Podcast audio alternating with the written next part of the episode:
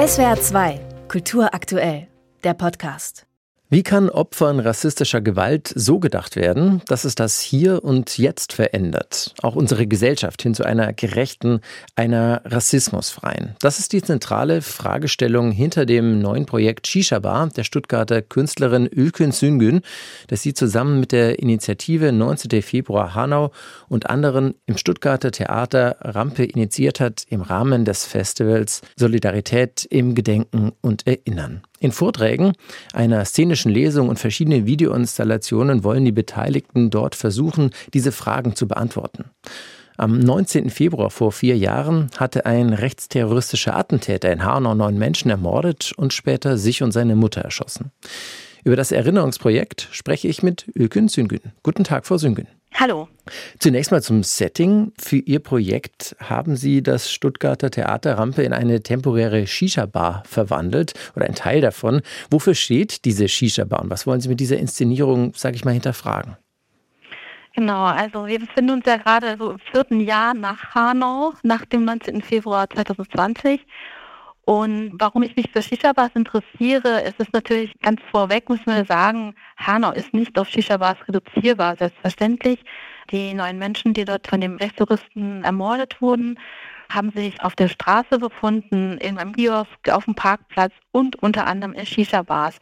Also das möchte ich vorneweg gesagt haben, dass mir das ganz wichtig ist, weil Hanau ist sehr viel komplexer natürlich. Mhm. Aber ich versuche hier gerade auf etwas ganz Spezifisches zu schauen, und zwar den Shisha-Bars als ein Ort, als ein Zufluchtsort für rassifizierte, migrantisierte Menschen und Communities die teilweise wegen an Türpolitiken, rassistischen Türpolitiken in einem Lokalen gar nicht so als Gruppe zusammen chillen können, sagen wir jetzt mal.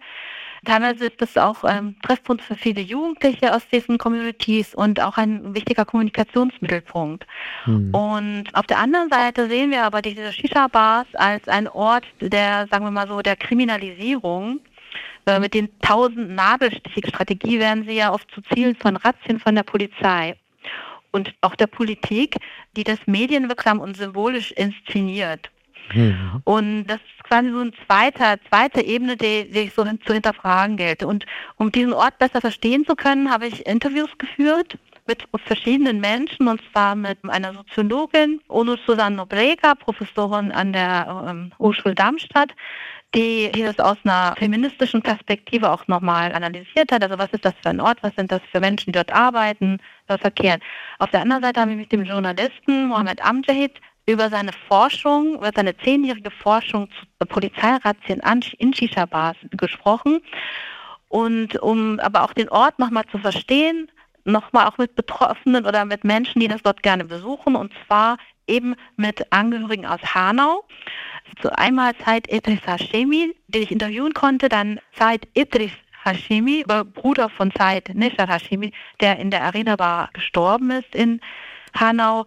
Das sind Vaska Slateva, die Cousine von Kalyan Velkov und Emish Gürbüz, die Mutter von Senat Gürbüz, der der Besitzer der Shisha Bar Midnight war. Mhm.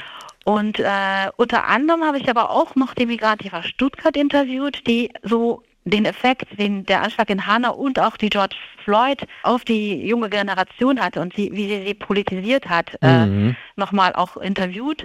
Und sie erzählen natürlich ganz stark auch von den Alltagsrassismen, den Polizeikontrollen. Und das sind so die Ebenen, die in diesem Raum so zusammenkommen. Und mhm. das war mir so wichtig, das so vielschichtig zu betrachten.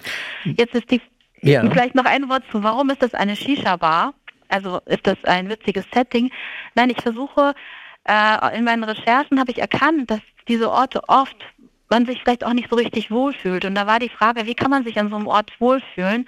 Und äh, da kam die Idee, den Shisha-Bar-Setting zu machen, wo man, während man die Videos schaut, auch eine Shisha rauchen kann. Und das aber auch gehostet wird von Initiativen, die in Stuttgart für Antirassismus arbeiten. Also die Black Community Foundation, Migrantifa Stuttgart oder das Lieke Café, das sich für Geflüchtete einsetzt. Und diese Gruppen sind jeweils an einem Abend eingeladen, diese Installation, die Videoinstallation zu hosten und die Shisha-Bars also zu betreuen, die Shishas zu betreuen und mit den Gästen auch in Gespräche zu kommen. Also mhm. es ist mhm. weitaus mehr als nur eine Videoinstallation, sondern ich möchte einen Begegnungsraum aufmachen, indem wir über die Konstruktion von Shisha-Bars als kriminelle Orte durch Polizei und Medien und Politik offen sprechen können. Und das ist quasi der, der Ansatz dieses Projektes. Mhm. Wenn ich es richtig verstanden habe, sind das also alles Menschen, die in dieser Videoinstallation vorkommen. Genau. Ja. Die Namen, die ich gerade aufgezählt habe, sind äh, Menschen, die ich interviewt habe. Und mhm. in der Videoinstallation sind die Interviews so dokumentarisch zusammengeschnitten und jeweils ein Screen pro Interview mhm. wird verwendet. Morgen steht eine szenische Lesung dann auf dem Programm, unter anderem mit Gamze Kubacek und Semia Simcek. Beide haben ihre Väter durch die NSU-Morde verloren, also ebenfalls durch rechte, rassistisch motivierte Morde. Worum wird es dabei gehen? Das ist ein eigenständiges Projekt, was im Rahmen des Festivals Premiere hat im Theaterrampe. Und also zu diesem Projekt ist es gekommen, weil mich die Semia Shimshek und Gamze Kubaschuk sowie Shirin und Kutdo Yurtsevan angesprochen haben, ob ich mit ihnen nicht eine szenische Lesung machen möchte, die ich dann künstlerisch betreue. Und wir haben uns im letzten Jahr mehrfach miteinander getroffen, unterhalten, sehr lange unterhalten und über ihre Väter, aber auch über die Freundschaft zwischen den beiden Frauen, also den Töchtern gesprochen und ihren Aktivismus und ihre Ziele. Und das ist so eine Lesung geworden. Ich glaube, es wird sehr besonders, weil wir, also wenn wir die Erinnerungsarbeit betrachten, dann ist es oft so, dass diese migrantisierten Menschen daher interessant sind, weil sie von Rechtsextremisten ermordet worden sind. Mhm. Und die Frage ist, wie kann man von diesem, also ich sage jetzt mal Gewaltfetisch wegkommen in der Erinnerungskultur und eher zu den Leben, die ausgelöscht wurden. Wir sehen das sowieso schon in dem Aktivismus in Hanau, dass dort auch die Geburtstage gefeiert werden der jungen Menschen, die dort ermordet worden sind. Also es gibt so ein, ein, ein Shift, sage ich mal, weg hin zu den Menschen, die, deren Leben ausgelöscht wurde und eben, dass man in, in mhm. einer, sagen wir, in so einer künstlerischen Herangehensweise eben dieses Leben wieder sichtbar, erlebbar, nachvollziehbar macht. Mhm. Oder versucht jedenfalls. Ja, Sie, Sie wollen ja auch die Opfer rechter rassistischer Gewalt aufgrund eben ihrer Lebensleistung oder aufgrund ihrer Träume würdigen und eben nicht primär deshalb, weil sie eines äh, gewaltsamen Todes gestorben sind. Genau, das ist ganz genau der Punkt. Und ich glaube auch, dass wir, wenn wir das machen, wir auch von äh, einem, einem Leben in Deutschland, also auch einer, einer deutschen Geschichte sprechen. Das ist das ganz Wichtige auch, dass wir das als einen Teil deutscher Geschichte begreifen und nicht, da sind Gastarbeiter gekommen, die wurden ermordet, sondern dass wir sagen, das sind Deutsche, das ist eine Geschichte Deutschlands, die wir hier gerade wieder erzählen und mhm. neu erzählen und möglicherweise so erzählen, wie sie sonst nicht erzählt wird.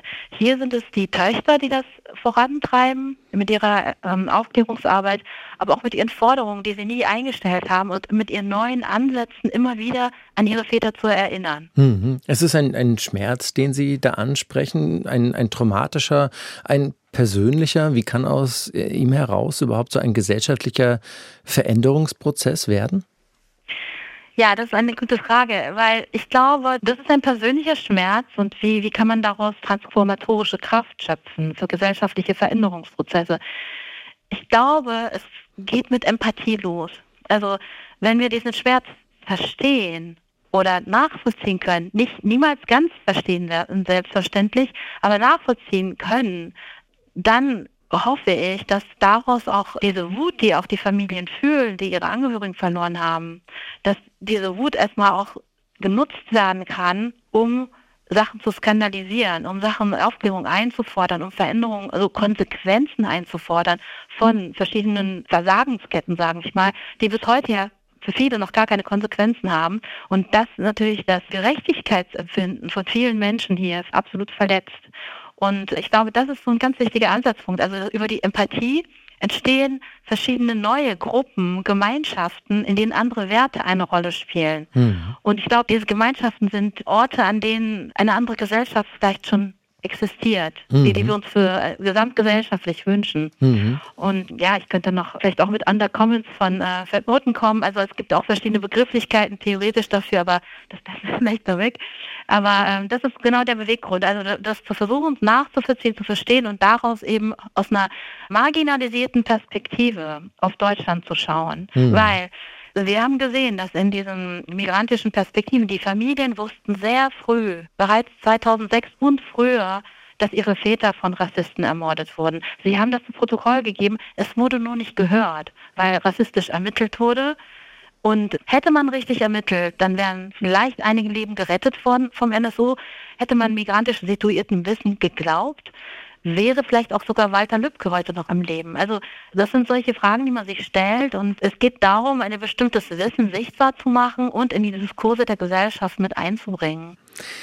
Die Stuttgarter Künstlerin Ökü Süngün über Solidarität im Gedenken und Erinnern, das Projekt Shisha Bar und eine szenische Lesung morgen im Theater Rampe. Die Veranstaltungen gehen noch bis kommenden Freitag. Vielen Dank Ihnen fürs Gespräch. Danke Ihnen. SWR 2 Kultur aktuell. Überall, wo es Podcasts gibt.